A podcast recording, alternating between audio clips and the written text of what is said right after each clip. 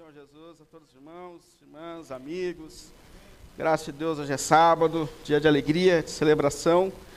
A gente vai estudar agora a palavra de Deus, refletir na palavra de Deus. Por isso eu queria te convidar a abrir a sua Bíblia no Evangelho de Lucas, no capítulo 6. Evangelho de Lucas, capítulo 6.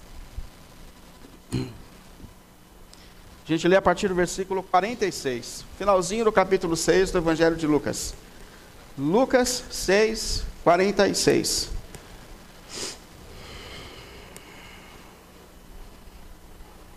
Eu acredito que esse é um dos textos mais sérios e intensos da palavra de Deus. Parece que é um momento de fato onde Jesus começa a separar aqueles que estão caminhando com Ele e aqueles que não estão caminhando com Ele. Então eu acho que é um divisor de águas, assim, um texto extremamente importante e impactante, que leva a gente a intensas reflexões.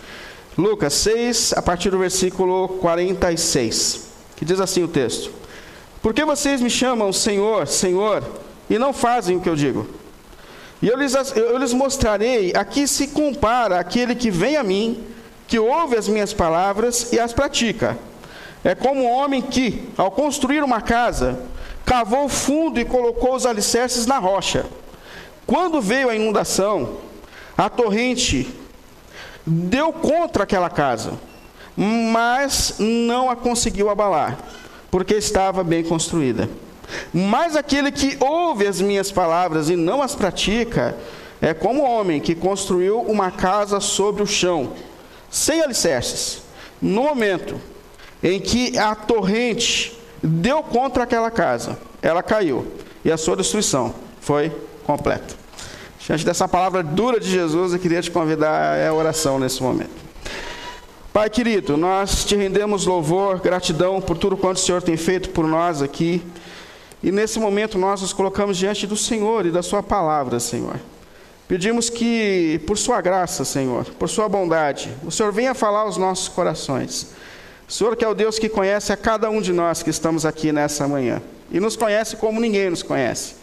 Nós te pedimos que, por Sua graça, Senhor, por Sua bondade, pela ação que só o Seu Espírito é capaz de fazer, que cada um de nós, que cada mente e coração que está aqui hoje, de alguma forma, Senhor, seja tocado e alcançado por Sua palavra, Senhor. Que ela venha de encontro aos nossos corações, anunciando, Senhor, a Sua vontade sobre a nossa vida e sobre a nossa caminhada, Pai. Assim nós intercedemos por esse momento, pelo nome do Senhor Jesus, Pai, por Tua graça, por Tua bondade. Amém. Amém. Pode sentar, por favor. Bom, para quem não tem acompanhado a gente nos últimos dias, nas últimas semanas, a gente tem conversado aqui na IAP da Vila sobre discipulado. Sobre esse propósito que Jesus tem de fazer discípulos, de fazer discípulos.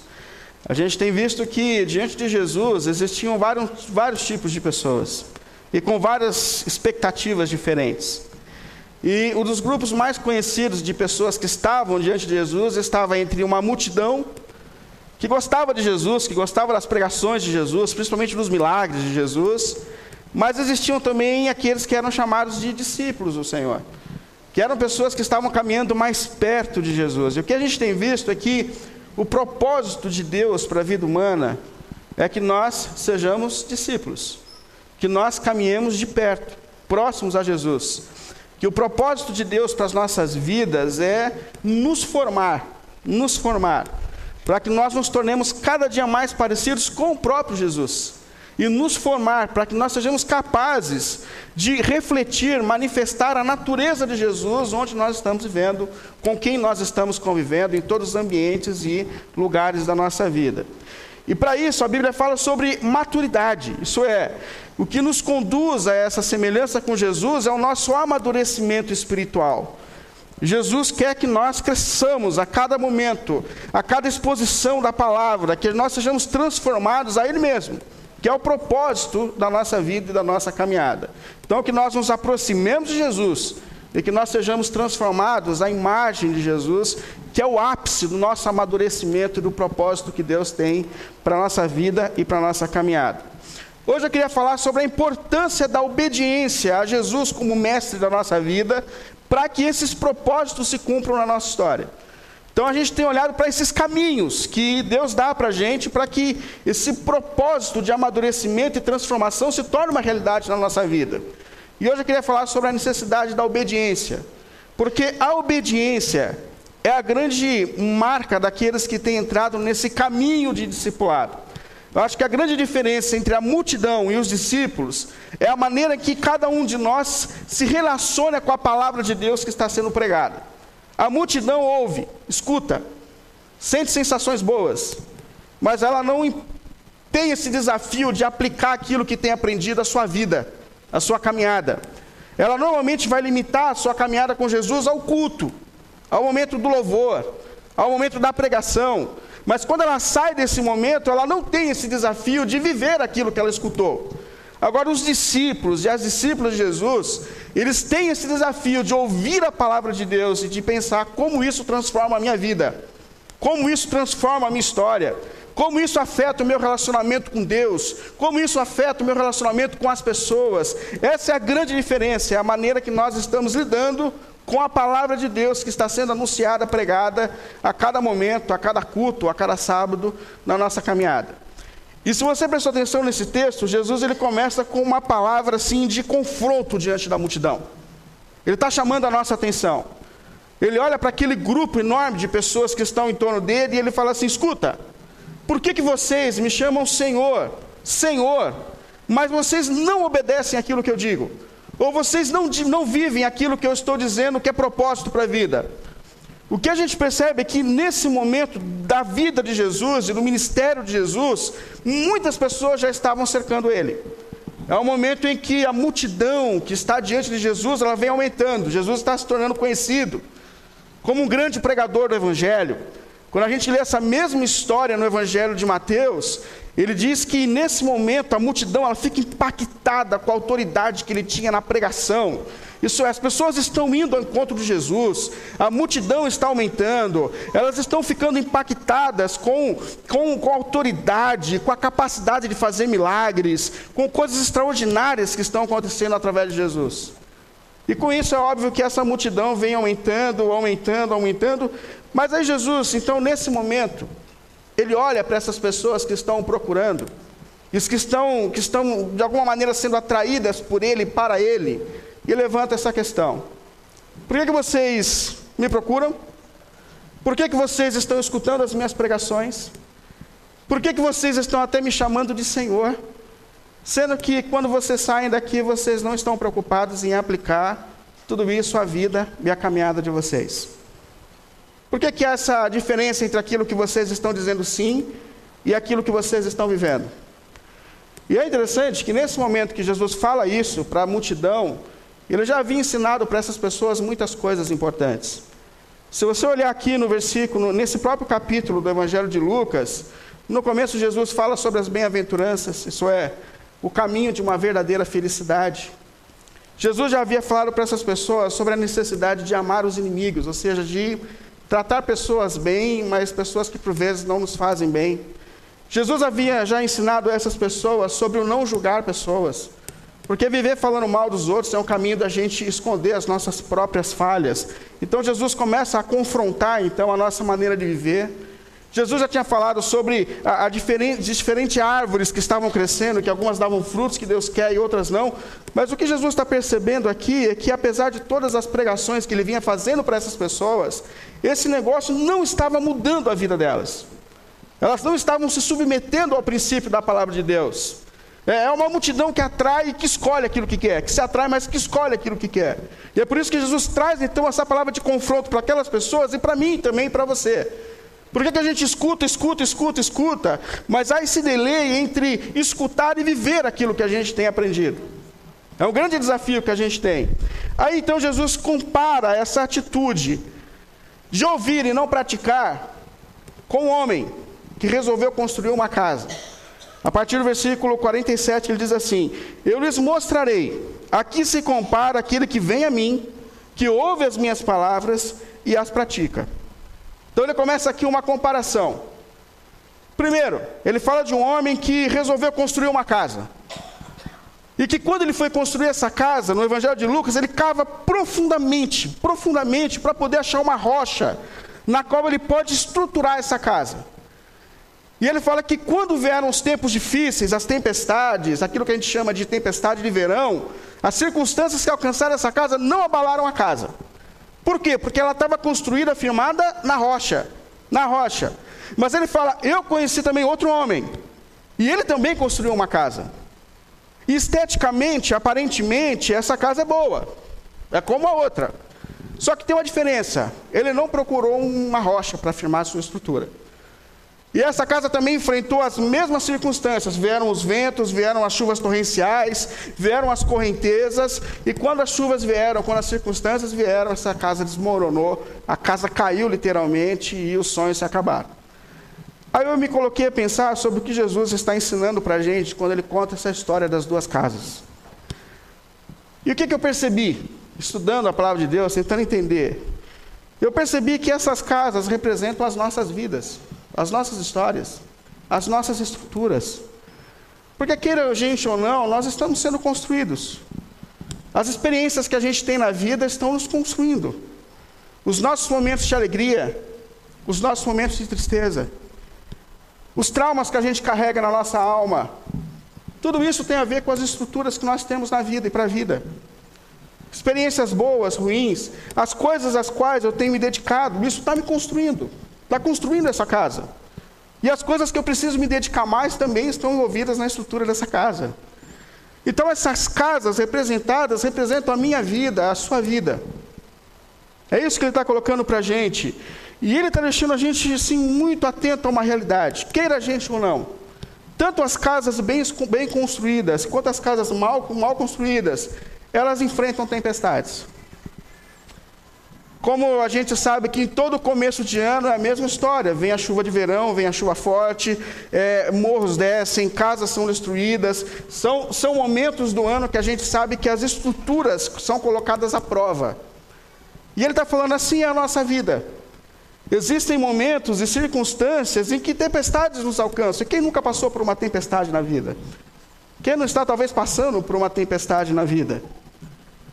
A Bíblia até organiza essa questão das circunstâncias que nos alcançam, dando o nome de provações que a gente passa, tentações, circunstâncias que nos desafiam. Porque as provações, essas tempestades que vêm, são, são situações que de repente nos alcançam e a gente não esperava. De repente você é diagnosticado com uma doença, ou alguém que você ama está passando por um momento difícil, de enfermidade. São circunstâncias que nos alcançam. É um momento de crise na vida profissional, no trabalho. É um momento de crise, às vezes, no próprio relacionamento. É um momento de crise emocional. É um momento de crise espiritual. São circunstâncias que nos alcançam. Que queira a gente ou não, Jesus está dizendo, elas nos, elas nos alcançam.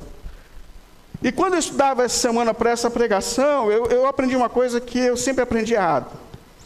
Porque eu mesmo sempre disse assim: olha, a gente não vai passar por circunstâncias acima do que a gente pode suportar. E eu sempre preguei isso. Mas quando eu estava estudando esse texto de Coríntios com mais cuidado, eu percebi que a Bíblia não fala que nós não passaremos provações que nós não podemos suportar. Ela fala que nós não passaremos tentações que a gente não pode suportar. O próprio apóstolo Paulo, lá em, 1, em 2 Coríntios 1,8, ele diz assim, ó, ele diz assim, ó, irmãos, falando das circunstâncias difíceis, das tempestades que ele enfrentou na vida, irmãos, não queremos que vocês é, desconheçam as tribulações que nós sofremos na província da Ásia. Aí ele fala assim, ó, as quais foram muito além da nossa capacidade de suportar. Pensa, Paulo está dizendo, eu passei por situações que por mim mesmo eu não era capaz de resistir. Eu não tinha forças para resistir. Mas aí Paulo continua no próximo versículo, ele fala o porquê que eh, essas circunstâncias é, vieram sobre a vida dele, por que essas tempestades alcançaram ele, sendo que ele tem uma vida nas mãos de Deus. Eu estou me dedicando ao Evangelho. Paulo está sofrendo por causa do nome de Jesus, por causa da palavra de Jesus. Aí ele fala assim: por que, que Deus permitiu essas circunstâncias maiores do que eu? E ele fala assim: ó, de fato, já não tínhamos mais sobre nós mesmos a sentença de morte para que não, olha, para que não confiássemos em nós mesmos, mas em Deus. Ou seja, o que Paulo está dizendo aqui para a gente é que, por vezes, Deus permite provações, situações na nossa vida, em que a gente olha e fala assim: por mim mesmo eu não vou sair desse negócio, por mim mesmo não dá. Eu não consigo arrumar esse casamento, eu não consigo colocar em ordem a minha vida emocional, eu não consigo colocar em ordem a minha vida espiritual, eu não consigo. Mas aí Paulo fala assim: é nesse momento que você fala, eu não consigo, que você percebe o quanto você é dependente de Deus e que só Deus é capaz de sustentar e que só Deus é capaz de colocar em pé. Percebe? Então existem circunstâncias que nos tiram do chão justamente para nos fazer perceber que não somos nós que nos sustentamos, que estamos no controle da nossa vida, mas que Deus é quem nos coloca em pé e que Deus nos sustenta. Mas existem provações que nos alcançam. Além de provações, a Bíblia fala também de circunstâncias que representam essa tempestade, que são tentações. E vamos falar a verdade: depois que o pecado invadiu a vida humana, ninguém aqui tem a casa em ordem. Vamos ser muito sinceros: todo mundo está bagunçado. Alguns mais, outros menos, mas em ordem, a começar por mim, ninguém está. Nós somos umas casas desordenadas que precisam ser reformadas e restauradas por Deus. Depois que o pecado invadiu a gente, a gente não tem como fugir dessa realidade. E ele fala que, em meio a essas desordens que alcançaram a nossa vida, nós sofremos tentações, sentimentos, pensamentos, desejos desordenados que nos alcançam. Mas em relação a essas circunstâncias, aí sim, Deus está dizendo, 1 Coríntios 10, 13: Não sobreveio a vocês, ou não sobrevirá a vocês, tentações que não fosse comum às pessoas, aos homens. Por quê? Porque Deus é fiel. E Ele não permitirá que vocês sejam tentados além do que vocês podem suportar. Isso é, ninguém que cai em um pecado grave pode dizer isso foi maior do que a minha capacidade, porque a própria Bíblia está dizendo que Deus conhece as nossas estruturas. E Ele sabe até onde a gente pode resistir a essas lutas, a esses pecados que nos cercam. É Deus que está dizendo, Ele conhece a minha estrutura. E além dessas tentações, que são circunstâncias, tempestades que nos alcançam, que querem nos tirar do propósito de Deus, existem também circunstâncias comuns da vida que nos desafiam. Às vezes, uma crise conjugal é um caminho de maturidade, de crescimento para a gente aprender a ceder, para a gente aprender a ouvir, para a gente aprender a perdoar, para que nós sejamos amadurecidos. Aproveitar que ela não está aqui hoje, mas tem muita coisa que a minha mulher fala para mim que é verdade. Aliás, a maioria. E eu preciso mudar. Você é assim, eu estou vendo aqui. E eu, falo, caramba, eu preciso mudar mesmo, não é que é verdade esse negócio. Mas é verdade, existem momentos de crise que Deus levanta com o propósito de nos transformar, de nos amadurecer. Às vezes, uma crise profissional. E a gente fala assim, mas por que Deus está permitindo isso? E às vezes essas crises que nos tiram da nossa área de conforto são caminhos de Deus que nos levam ao crescimento, que me levam a uma dedicação mais intensa, que me colocam diante de Deus. Às vezes é um filho que dá problema, aborrecência que é terrível. E, e os desafios de educar um filho, de ensinar, de lutar, são processos que nos conduzem à maturidade. São processos que Deus mesmo permite sobre nós porque fazem parte do nosso desenvolvimento, do nosso crescimento. Mas o que Jesus está deixando muito claro é que queira a gente ou não, independente de como você tem construído a sua vida, as tempestades nos alcançarão. As tempestades nos alcançarão. E eu acho que a grande pergunta que vem para a gente é como nós ficaremos em pé diante das tempestades, diante dos momentos desafiadores da vida.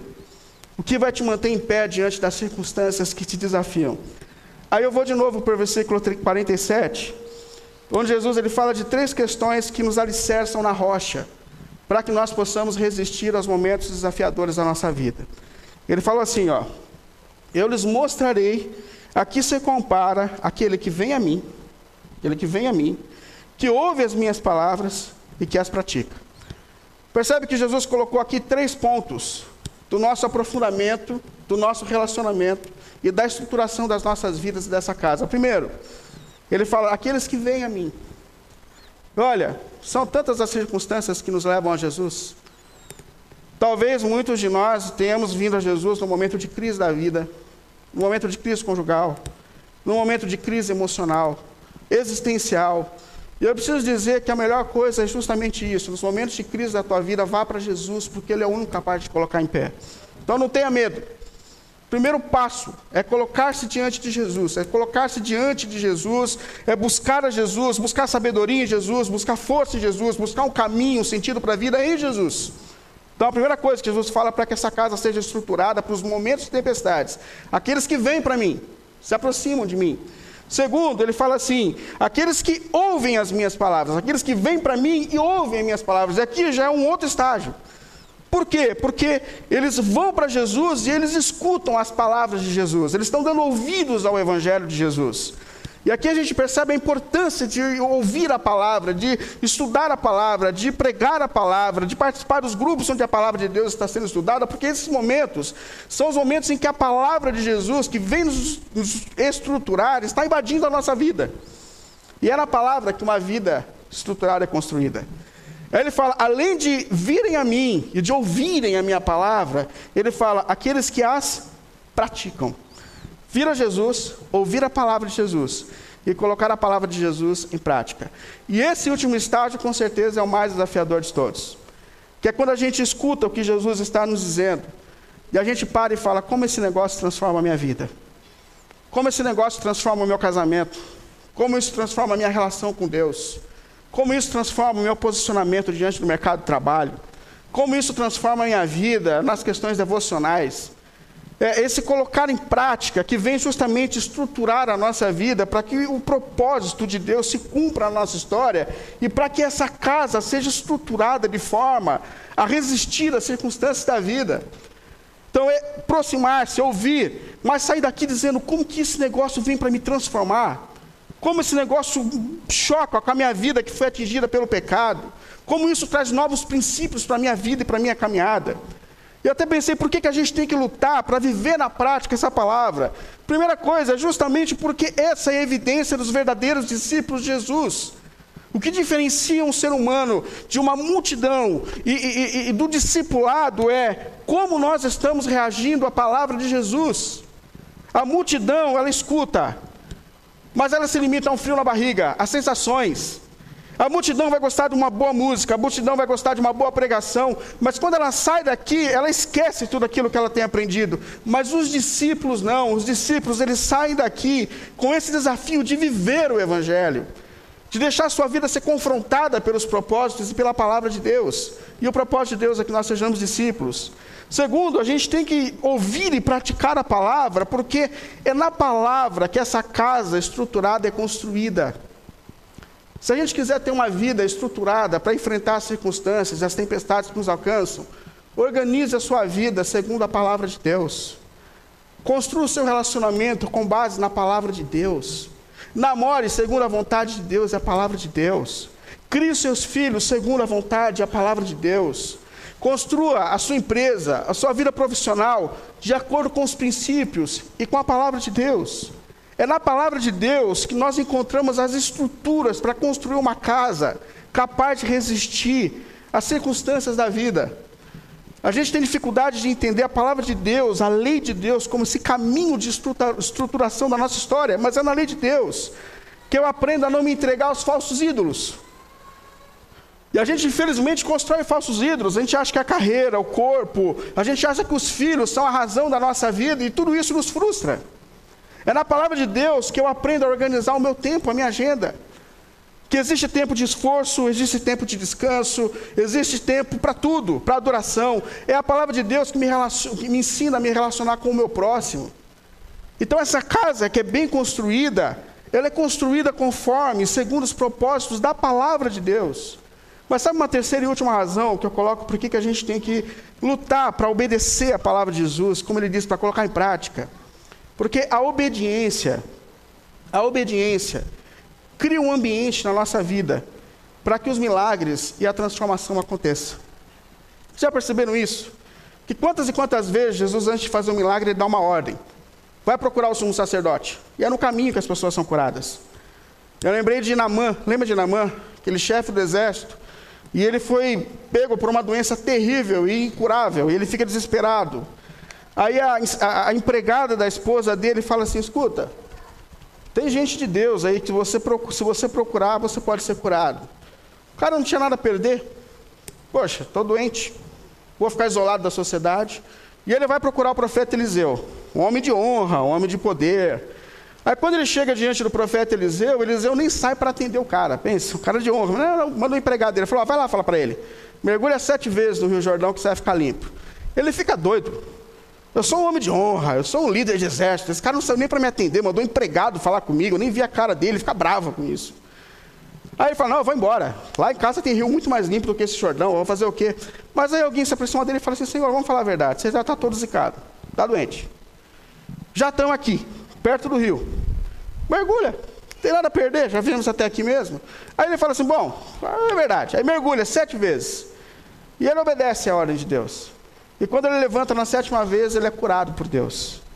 Eu gosto muito dessa realidade de que obedecer a Deus, obedecer a palavra de Deus, Obedecer aos propósitos de Deus cria na nossa vida um ambiente para que nós possamos viver transformações. E às vezes a gente acha assim, bom, meu casamento está em crise, eu preciso investir no meu casamento. É, é, minha, minha vida emocional está em crise, a minha vida espiritual está em crise, eu preciso investir. Não, não, a gente precisa investir antes de tudo na nossa relação com Deus. E é a partir da nossa relação com Deus que a nossa vida começa a ficar em ordem.